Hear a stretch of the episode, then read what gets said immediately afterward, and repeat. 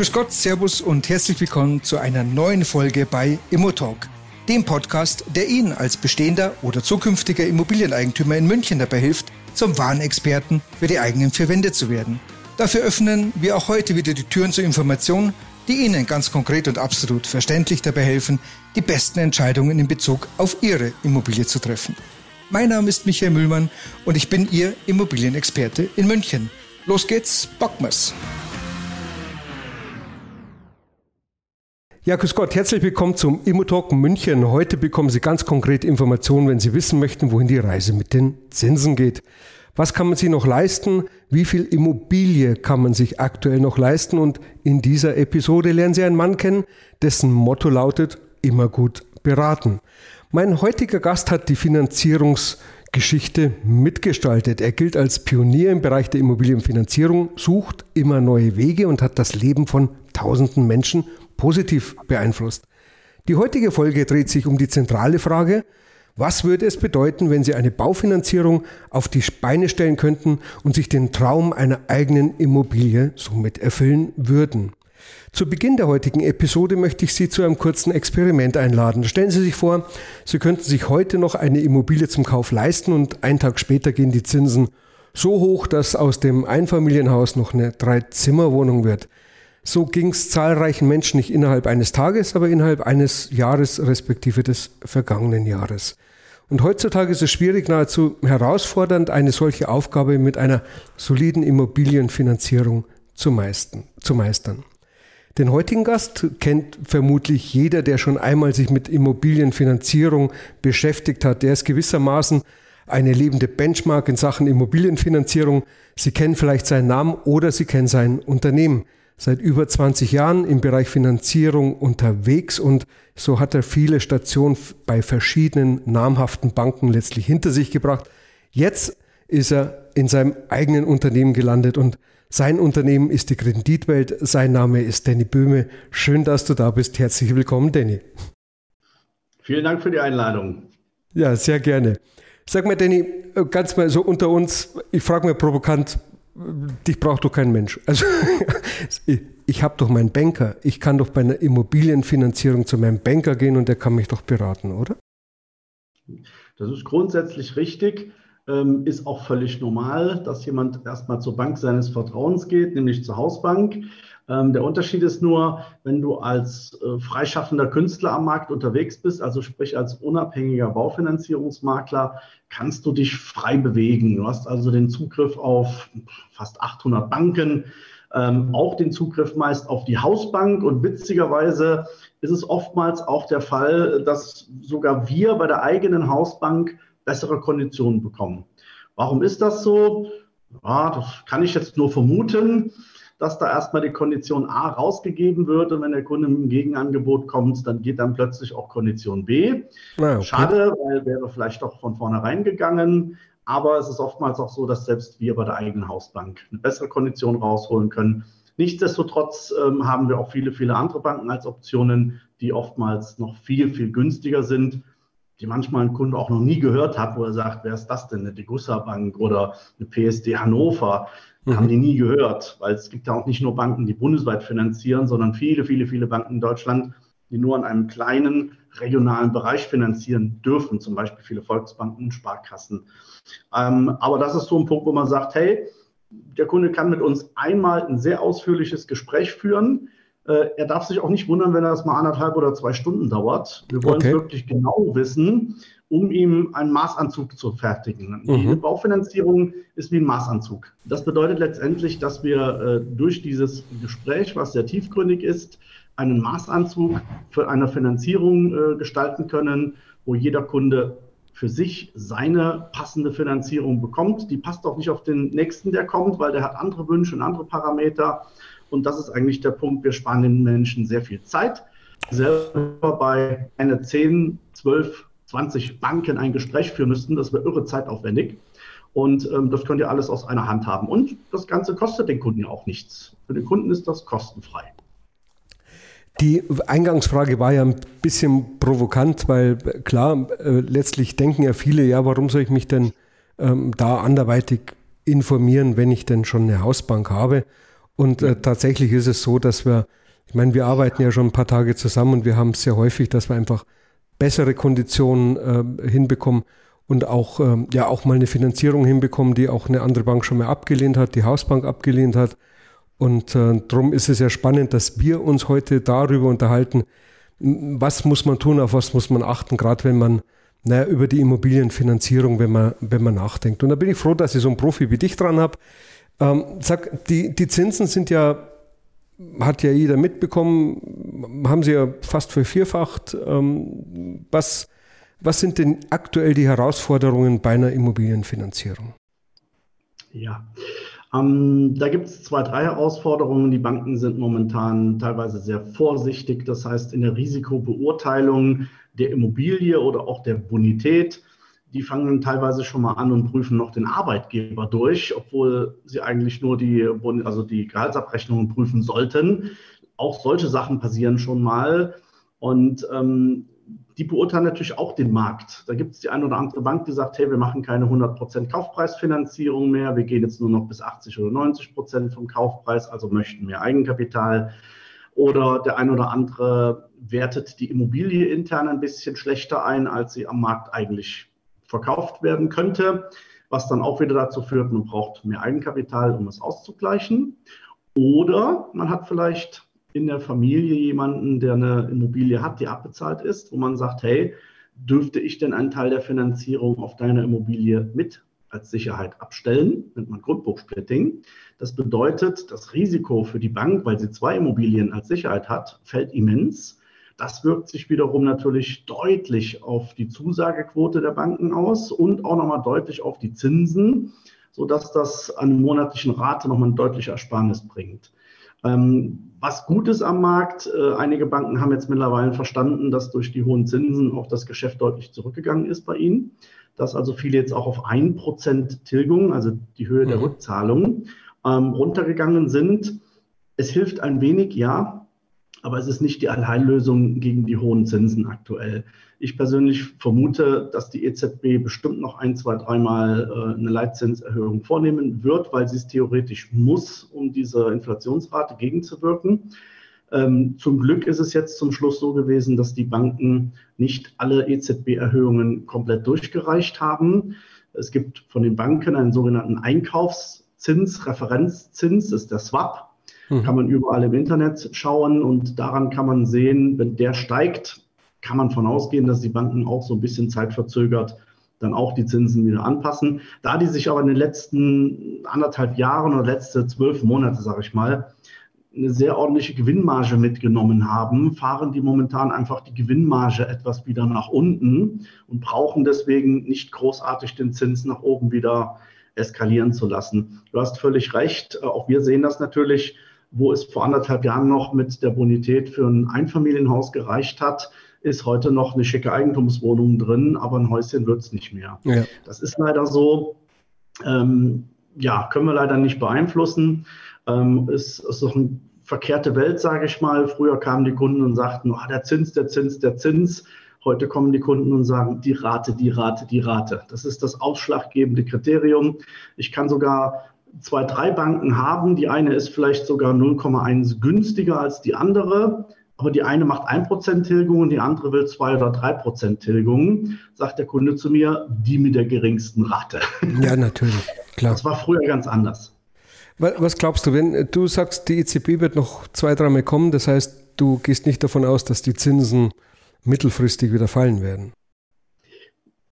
Es kommt darauf an, wie man mittelfristig vom Zeitraum betrachtet, aber ich denke, wir werden bestimmt noch ein Jahr, anderthalb mit höheren Zinsen äh, zu rechnen haben. Es ich sehe keine Indikation, warum die plötzlich fallen sollten. Es sei denn, es würde im Ukraine-Konflikt eine Lösung gefunden und der Krieg würde eingestellt.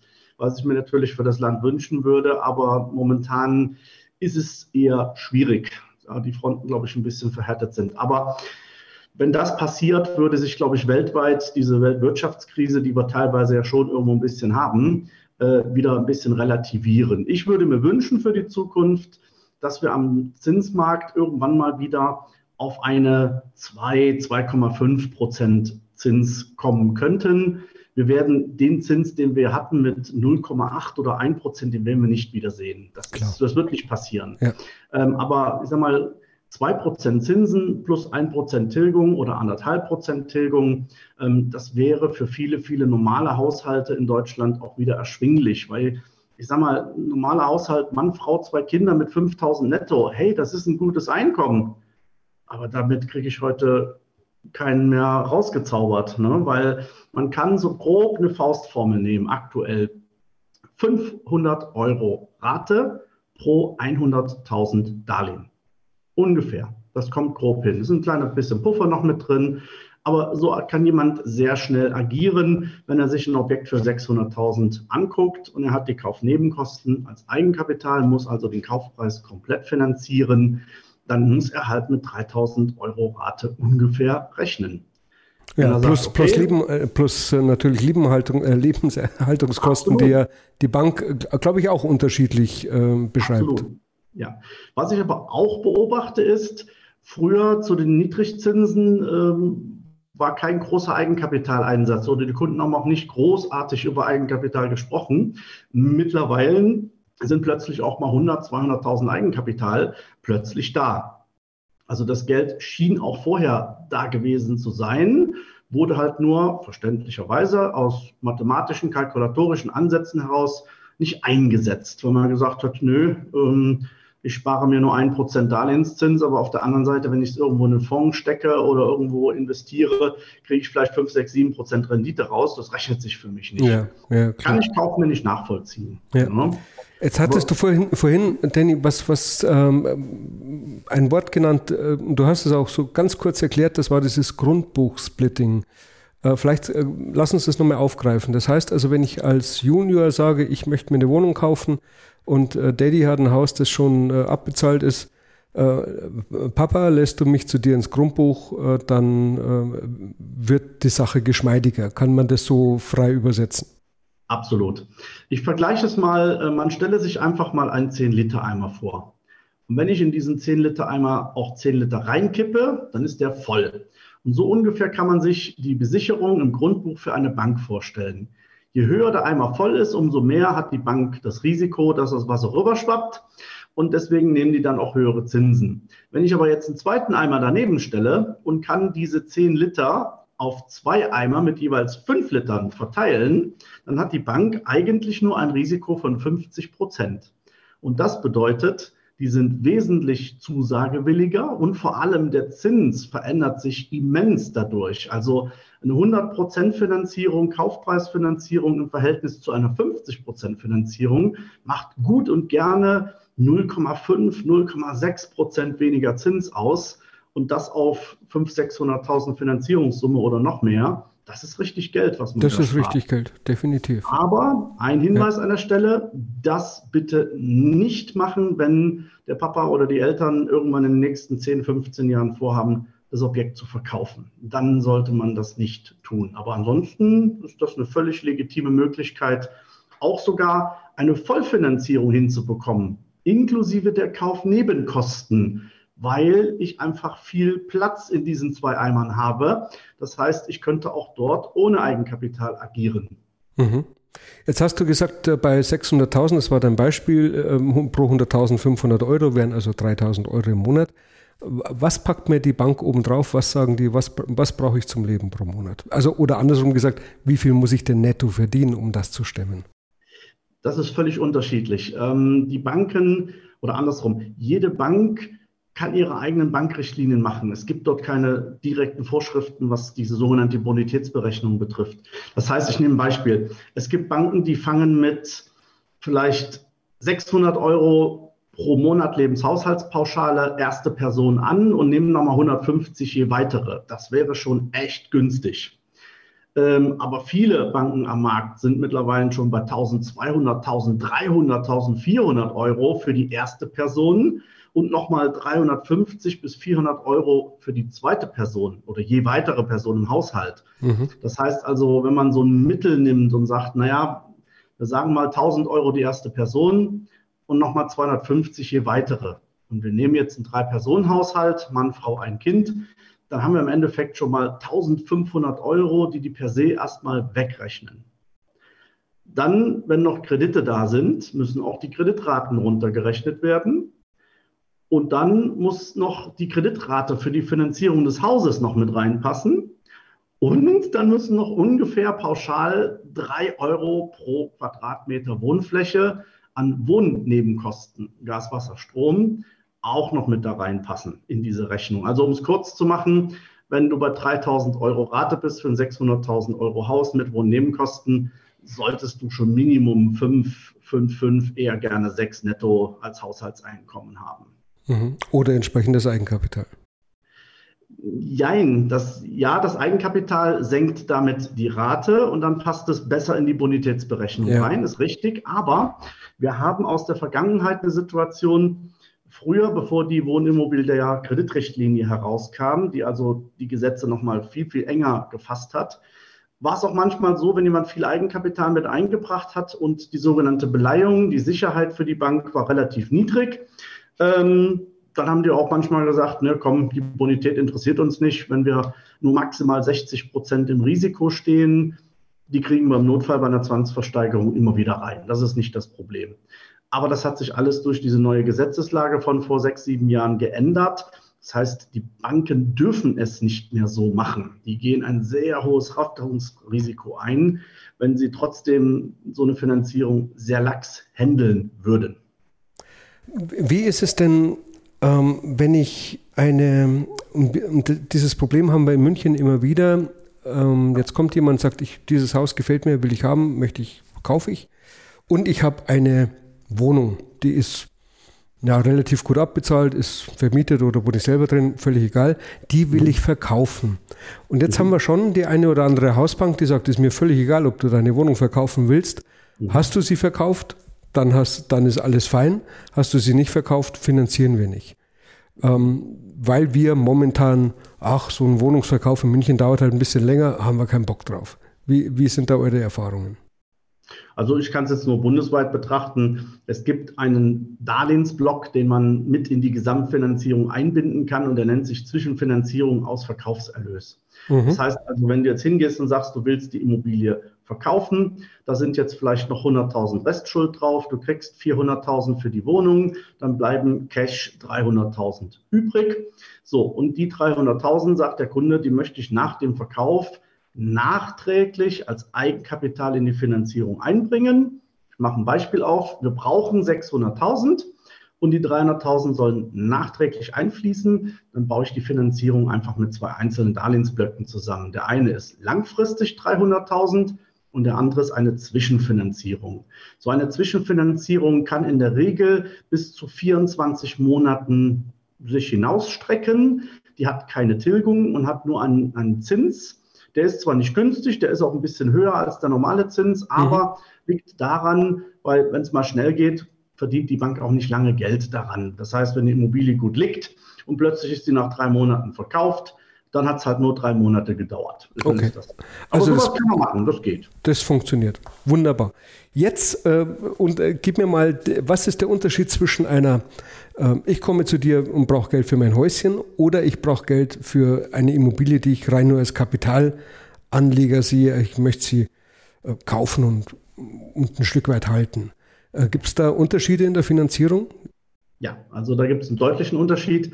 Ähm, auch so Thema Vollfinanzierungen für Eigennutzer deutlich einfacher zu bekommen, ähm, weil dort das, das Sachwertverfahren dahinter steht. Das heißt also, die Immobilie hat einen gewissen Sachwert am Markt und der wird von der Bank dann auch so in der Regel anerkannt.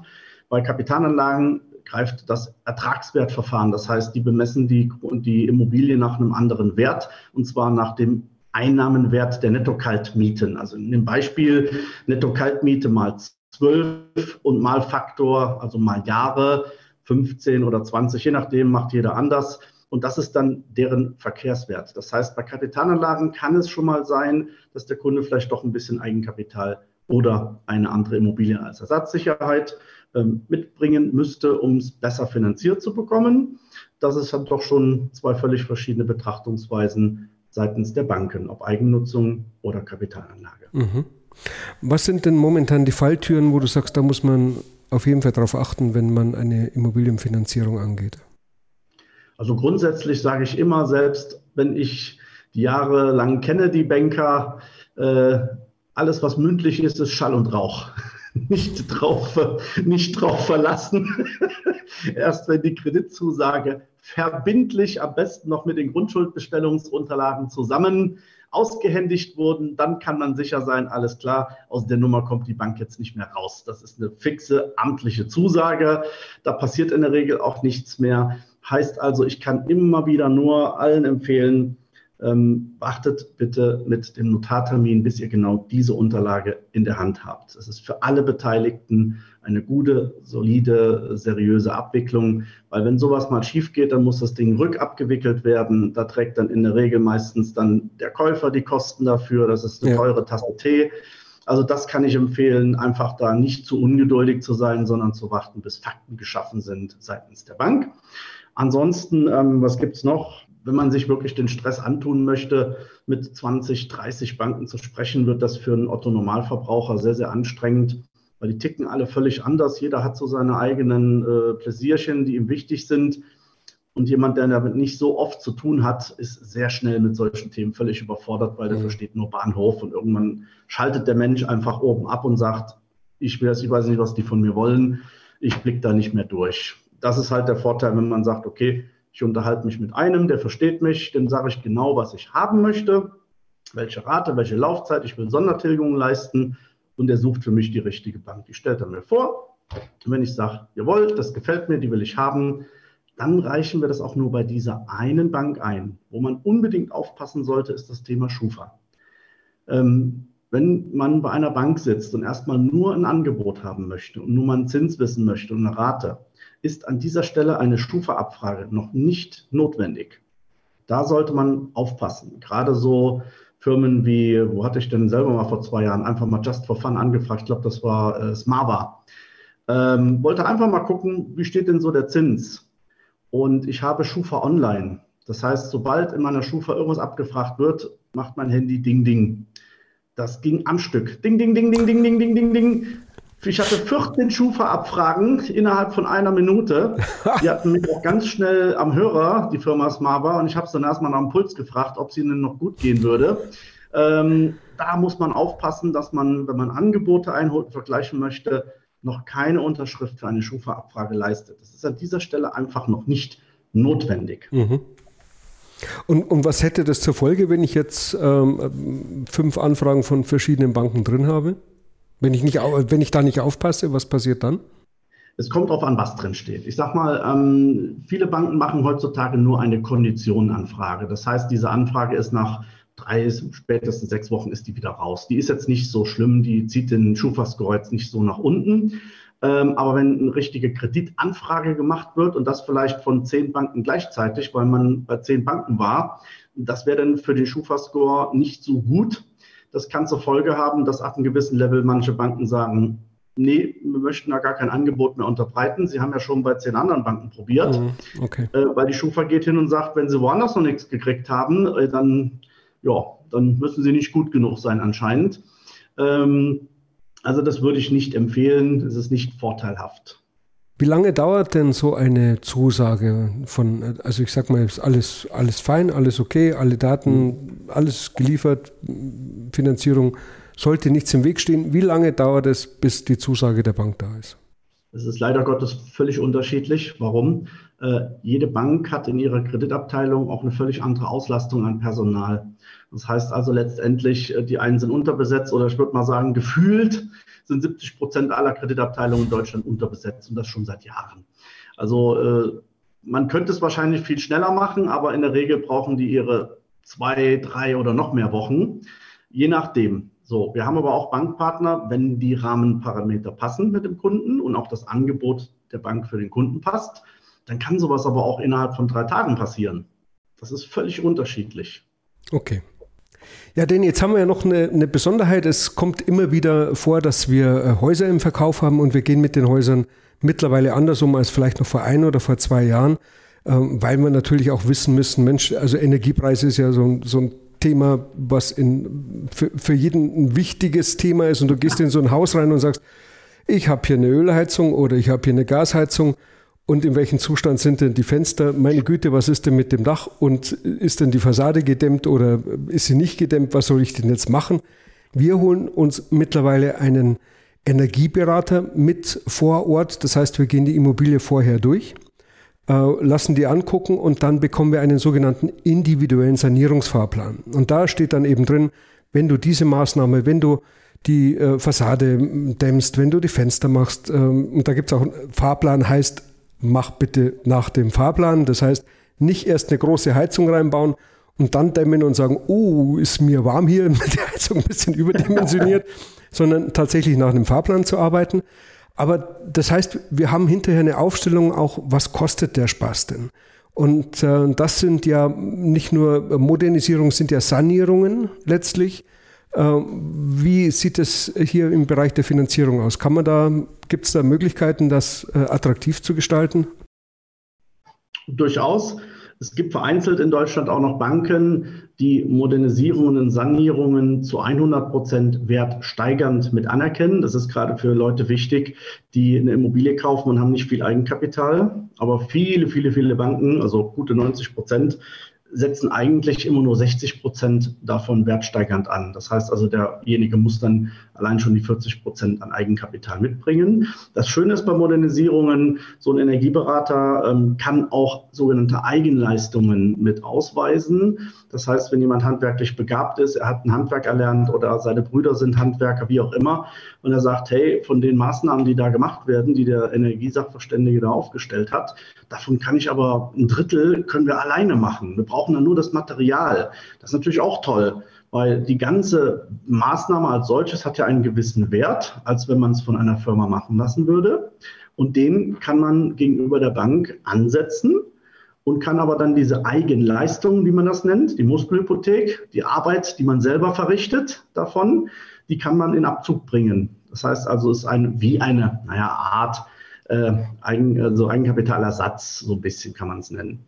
Ähm, das hat absolut Vorteile. Das heißt konkret, also wenn, wenn sich jemand bei euch meldet und sagt, ich habe hier, ich interessiere mich für Haus XY und ich habe hier einen Sanierungsfahrplan, auf jeden Fall mit ansprechen und sagen, hier der Energieberater hat gesagt, kostet äh, 88.000 Euro. Wir haben jetzt gerade so einen Fall, da steht die Zahl 88.000, 24 ähm, wird, ähm, äh, kommt von der staatlichen Seite dazu, können wir also 24 abziehen, sind wir dann bei 64 und diese 64, dafür gäbe es Banken, die da entweder äh, zu 100 Prozent äh, das, das mitfinanzieren, weil sie sagen, das ist, äh, erhöht den Wert des Gebäudes entsprechend, ähm, was ja tatsächlich richtig ist, denn wenn wir über so ein in dem konkreten Fall über ein reinen Eckhaus sprechen und wir machen aus einer, es ist ein Häuschen, ich, ich glaube Baujahr 72, wir machen mit 64.000, äh, verwandeln wir dieses Haus in ein Energieeffizienzhaus 55, äh, also gehen auf diesen Baustandard aus dem Jahr 2020, dann ist das ja schon eine Sensation. Absolut. Ja. Also ich würde sagen, alles, was so vom Baujahr her älter 50 Jahre ist, und jetzt nicht top in Schuss gehalten wurde vom Vorbesitzer, ähm, würde ich eigentlich dazu raten, schon fast eine Kernsanierung vorzunehmen. Ähm, je nachdem, wenn es ein Energiesachverständiger macht, kann man vielleicht das ein oder andere KfW-Programm noch mitnutzen. Ja. Aber, sage ich auch an der Stelle, ähm, die Baustoffhändler oder auch die Baustoffhersteller wissen genau, welche Materialien für KfW Vorschrift sind. Also die haben genaue Vorschriften, was sie haben wollen, was verbaut werden soll. Komischerweise sind diese Teile deutlich teurer als ein vergleichbares Teil, äh, was eigentlich dieselbe Arbeit leistet. Will auch damit sagen, die KfW-Programme sind manchmal ein Fluch und ein Segen zugleich. Ähm, man muss an der Stelle auch manchmal sagen, Zins und Tilgung ergeben wiederum eine Rate, wo mancher Kunde sagt, nee, da ist mir die Tilgung zu hoch, dann mache ich das lieber über die Bank mit, weil die Rate ist dann trotzdem günstiger. Also wie ich vorhin sagte, verkehrte Welt momentan. Also nicht immer ist die Einbindung von KfW sinnvoll. Es gibt manchmal Punkte, wo man sagt, naja, da sollte man mal drüber nachdenken. Du siehst mich nur noch Kopfschütteln. Also es ist, es ist, es gibt so viele tolle Dinge und dann wird es wiederum maximal nur bekloppt, verzeih mir den Ausdruck, aber ich habe so ein, so ein anderes Beispiel. Ich habe da, hab da einen Kunden, der sagt, ich will, äh, gib mir äh, bitte Immobilien die unter Denkmalschutz stehen, weil da habe ich, da kann ich aber richtig hier, also mit der Abschreibung, da kann ich ja in die Vollen gehen. Und wenn ich sage, du pass mal auf, das, was du Abschreibung, das, was du dir gewinnst, das, was du dir erhoffst, das ist aber vorher schon draufgekloppt, weil du sparst dir gar nichts. Äh, wenn ich die vergleiche, die Dinge, den Neubau und den Denkmalschutz, da kannst du dir auch einen Neubau kaufen, jetzt dann mit 3% äh, Abschreibung sowieso. Äh, und hier den Denkmalschutz, der ist einfach nur teuer im Einkauf. Ja klar, natürlich hast du eine höhere Abschreibung, aber unterm Strich ist wie beim Baustoffhändler. Und auch die Nerven, die er dabei lässt, die ganzen Vorschriften einzuhalten etc., das ist ja dann auch nicht immer alles so spaßig. Also ja, wie du schon sagst, ist manchmal ein, ein, ein Fluch und ein Segen zugleich, je nachdem, was mehr überwiegt dass er mehr für diese Baustoffe zahlen muss. Ob die dann seine Abschreibung äh, verbessern oder wieder rausholen, ist fraglich. Muss man immer im Einzelfall prüfen, ist halt so. Jo. Okay. Dann ähm, eine Frage, weil wir kommen schon zum Schluss. Wir sind schon fast eine halbe Stunde wieder äh, online. Ähm, ich habe eine Frage an dich, äh, lieber Danny, zum Schluss. Verrat uns mal deine Kernbotschaft oder einen Satz, der äh, der dir besonders wichtig ist, was du zu dem Thema noch sagen möchtest, respektive den, den Zuhörern äh, noch mit auf den Weg geben möchtest? Eine Kernbotschaft. Ich sag mal, ähm, bevor man sich viel Arbeit macht und nur die Hälfte versteht und zu den Banken selber rennt, sollte man einfach an einem freien Makler, der alle zur Verfügung hat, der unabhängig beraten kann, der also keine persönlichen Interessen dahinter hat, sondern einfach den Kunden auch wirklich gut beraten und begleiten möchte, ähm, sollte man sich an so jemanden wenden, weil der einfach eine ganz andere Form der Beratung darstellen kann, weil er einfach ganz andere Möglichkeiten hat. Es ist wesentlich freier, ungezwungener und es kostet den Kunden ja eh nichts. Also von daher nichts zu verlieren, er kann nur gewinnen. Da möchte ich mit einem äh, doch nochmal mit was reinkrätschen, was im Mindset, also was viele, viele Leute immer wieder denken. Äh, man denkt ja, jetzt gehe ich zu so einem freien Finanzierer, ähm, lass mich da beraten und jetzt bin ich Kunde bei, was weiß ich, der Postbank. Mhm. Und ähm, jetzt stellt ihr die Anfragen und auch bei der Postbank, ihr kommt irgendwo raus. Und am Ende des Tages ist es doch so, dass es natürlich für mich als Kunde zunächst mal kostenlos ist, aber ihr bekommt ja auch, ihr seid ja nicht äh, im Samariterbund, also ihr wollt ja am Ende des Tages auch bezahlt werden. Ist es nicht so, dass eure Dienstleistung des, äh, den Kredit dann am Ende des Tages tatsächlich nicht teurer macht für den Kunden? Also ich weiß, dass es so nicht ist, aber viele Kunden denken so. Kannst du da vielleicht noch was dazu sagen? Also es ist völlig normal, dass man als freier Dienstleister, klar, du hast natürlich recht, wir müssen auch von irgendwas leben, aber wir werden immer von der Bank bezahlt. Warum? Die Bank ist letztendlich diejenige, die über uns, die Kunden, angetragen bekommt und über die nächsten 10, 15, 20 bis zu 30 Jahre Zinsen mit diesen Kunden verdient. Das heißt, von diesem Verdienst, den die Bank einnimmt, nimmt sie einen kleinen Teil und bezahlt den Vermittler für seine Arbeit, weil er muss ja auch seine Brötchen verdienen und seine Rechnungen bezahlen. Ähm, aber das hat letzten Endes mit dem Kunden nichts zu tun. Also verteuert das Darlehen nicht, weil, weil ihr jetzt äh, extern kommt, weil wenn er es intern macht, hat er auch seine Kosten. Also sage ich mir ganz genau. einfach. Ja. Genau. Ich, ich, mal, ich nehme mal das andere Beispiel von vorhin. Ähm, ich schalte mal jetzt dagegen ich würde jetzt trotz einer Provision, die die Bank an mich zahlt, vielleicht bei der Hausbank eine bessere Kondition hinkriegen, obwohl er die vielleicht selber bei der Bank, die sich selbst keine Provision zahlen muss, eine teurere Kondition angeboten hätte. Also ich glaube, da ist kein Nachteil für den Kunden. Hat, hat, sich, hat sich zweimal gerechnet.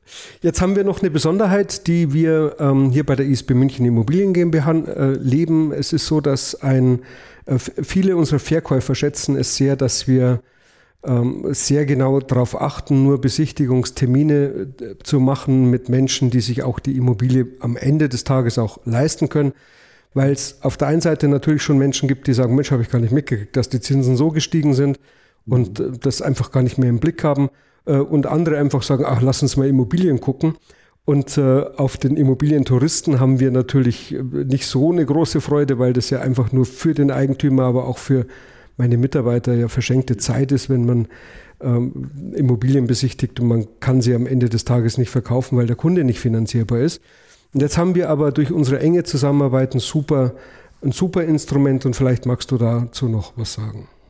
Genau, also wir bieten auch, wie gesagt, kostenfrei an, äh, dass die Menschen sich erstmal in einem kurzen Gespräch, Videocall oder Telefonat mit uns erstmal kurz abmatchen können, wie steht denn aktuell Ihre finanzielle Situation und wir Ihnen auf der heutigen Basis der aktuellen Zinsen am Markt errechnen können, was wird denn im Durchschnitt der Banken ungefähr an Finanzierungssumme für Sie möglich sein. Ähm, das würden wir denen dann auch schriftlich per E-Mail über ein äh, Finanzierungszertifikat auch schriftlich aushändigen. Natürlich ist das keine Kreditzusage, wir sind ja nicht die Bank XY, aber der Kunde kann schon davon ausgehen, dass diese Indikation, die wir ihm dort ausweisen, Hand und Fuß hat und kann mit diesem Käuferzertifikat oder Finanzierungszertifikat auch zum Beispiel zu Besichtigungen gehen und kann dem Verkäufer oder dem Makler sagen, schau mal, ich habe mich vorprüfen lassen und guck mal, hier ist das Datum, das ist ganz frisch, das ist nicht von vor einem Jahr. Ähm, ich kann mir die Immobilie leisten, wenn ich möchte und jetzt würde ich sie gerne besichtigen und wenn das passt, ähm, dann würde ich das gerne schnell und zügig mit der Bank alles klären und dann gehen wir zum Notar und dann gehört das Ding mir. Mhm, genau. Also das ist ein ganz, ganz, ganz wichtiger Weg und ganz entscheidend ist, also dass ja auch unsere Kunden, ist, wir haben natürlich schöne Immobilien, aber es kommt ja immer wieder mal vor, dass man sagt, ah, hat im Exposé doch anders ausgeguckt oder hm, ich gucke mal wo, äh, woanders hin. Dieses Zertifikat, was er ja von euch bekommt, ist ja nicht auf uns gemünzt. Also er kann ja damit überall hingehen und kann sagen, so, ich gucke mir jetzt die Immobilie YZ und was weiß ich noch an. Also da hat er ja schon was Werthaltiges in der Hand und kostet nichts und ist auch keine Schufa-Abfrage hinterher äh, Nein, notwendig. Willen, okay. Wir haben einen kleinen, kleinen Vorteil, äh, dadurch, dass unsere Firma Kreditwelt heißt und der Name in sich sagt, worum es geht, ähm, ist die Glaubhaftigkeit oder der Zusammenhang zwischen Logo und dem, was drinsteht, ähm, sehr hilfreich, weil wenn jetzt ein Fantasiename drinstehen würde, müsste der Makler oder Verkäufer erstmal googeln, wer ist das denn überhaupt, was machen die, was haben die für eine Expertise. Das ist bei uns halt relativ einfach, weil das Logo ganz normal oben mit drauf steht. Manchmal hilft es, es hilft auch nicht immer. Es gibt auch Verkäufer oder Makler, die sagen, nee, ich will eine feste Kreditzusage haben. Das kann in sich nicht funktionieren, weil wenn ich nicht alle Unterlagen ausgehändigt bekommen habe, kann ich bei keiner Bank in Deutschland eine finale Prüfung der Finanzierung anstoßen und eine verbindliche Kreditzusage bekommen. Das heißt, da dreht man sich im Kreis. Ähm, da wird man nie vorwärts kommen. Ja, gerade beim Thema Finanzen ist ja auch, auch wichtig, dass wir über ähm, Seriosität sprechen. Und jetzt kann ich noch sagen, die Kreditwelt, wie sind wir denn auf dich gestoßen, auf Danny Böhme gestoßen?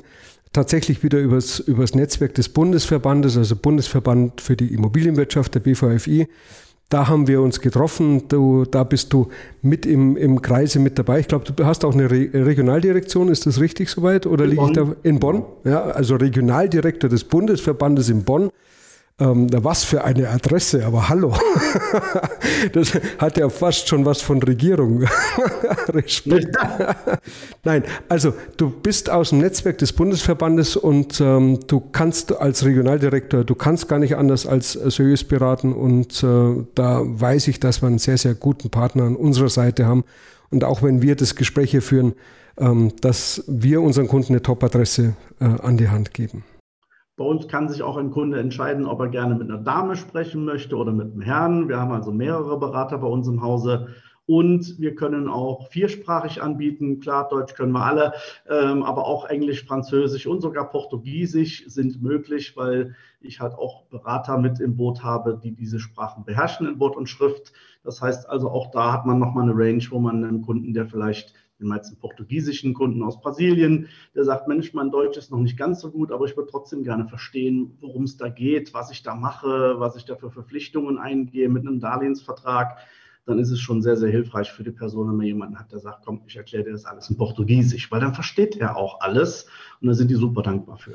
Also ich kann auch bestätigen, dass sie mit Bayern klarkommt, also auch bayerisch. Ich weiß, Sie, sie können es nicht sprechen, aber Sie verstehen es. eine schöne Sprache. Bitte? Was sagst du? Ich höre es gerne. Es ist eine schöne Sprache. Ich höre es gerne. ja, also ich war, ich war heute Morgen auf einem Termin, das war sehr einheimisch, das hat mir sehr gefallen. Es ist ja in München nicht mehr, das Bayerische ist ja nicht mehr so verbreitet, gibt es natürlich ab und dann und immer noch und Gott sei Dank. Ist es so. Ähm, aber es ist schon, ich weiß, es ist eine Herausforderung. Ich war mal verheiratet mit einer Benche Mädchen, wie man, wie man so sagt. Also, ah, guck mal an. ja, ja. Und ähm, das ist schon ein paar Tage her, da war die Erde noch eine Scheibe. Und ich weiß, dass wenn du als Bayer nach Bonn kommst man, und du lässt es laufen, dann hat man schon Kommunikationsschwierigkeiten. Aber das macht er ganz gut. Aber selbst in Sachsen, selbst in Leipzig, äh, das ist schon lange nicht mehr so, dass dort der Dialekt so vorherrscht, wie man es von früher kennt. Die ganze junge Generation, sagen wir mal 20, 30, die sprechen auch mittlerweile alle Hochdeutsch. Das hat mhm. sich alles durchgemischt. Das ist alles nicht mehr so. Ich finde es gerade jetzt im Bayerischen fast schon schade, dass da so ein bisschen Kultur manchmal irgendwo verloren geht, weil das hat ja doch schon manche Ecken von Deutschland ausgemacht, dass dort auch ein, ein, anderer, ähm, ein anderes Wording unterwegs war, ein anderer Dialekt unterwegs war. Das hat ja was mit Kultur zu tun. Aber gut, äh, die Zeiten sind, wie sie sind und ähm, die kriegen wir nicht aufgehalten. Genau. Der Wandel ist immer da, gerade bei uns auch im geschäftlichen Bereich. Und man muss sich halt immer wieder anpassen ans Leben. Das ist so. Da hast du jetzt was Schönes gesagt, der Wandel ist äh, auch äh, im geschäftlichen Bereich angekommen. Lieber Danny, ganz herzlichen Dank, dass du dir die Zeit genommen hast und auch ja. Ihnen zu Hause herzlichen Dank fürs Zuhören und bis zum nächsten Mal, wenn wir darüber sprechen, was Sie denn tun müssen, wenn Sie ein Einfamilienhaus und haben und Sie möchten dieses möglicherweise sanieren.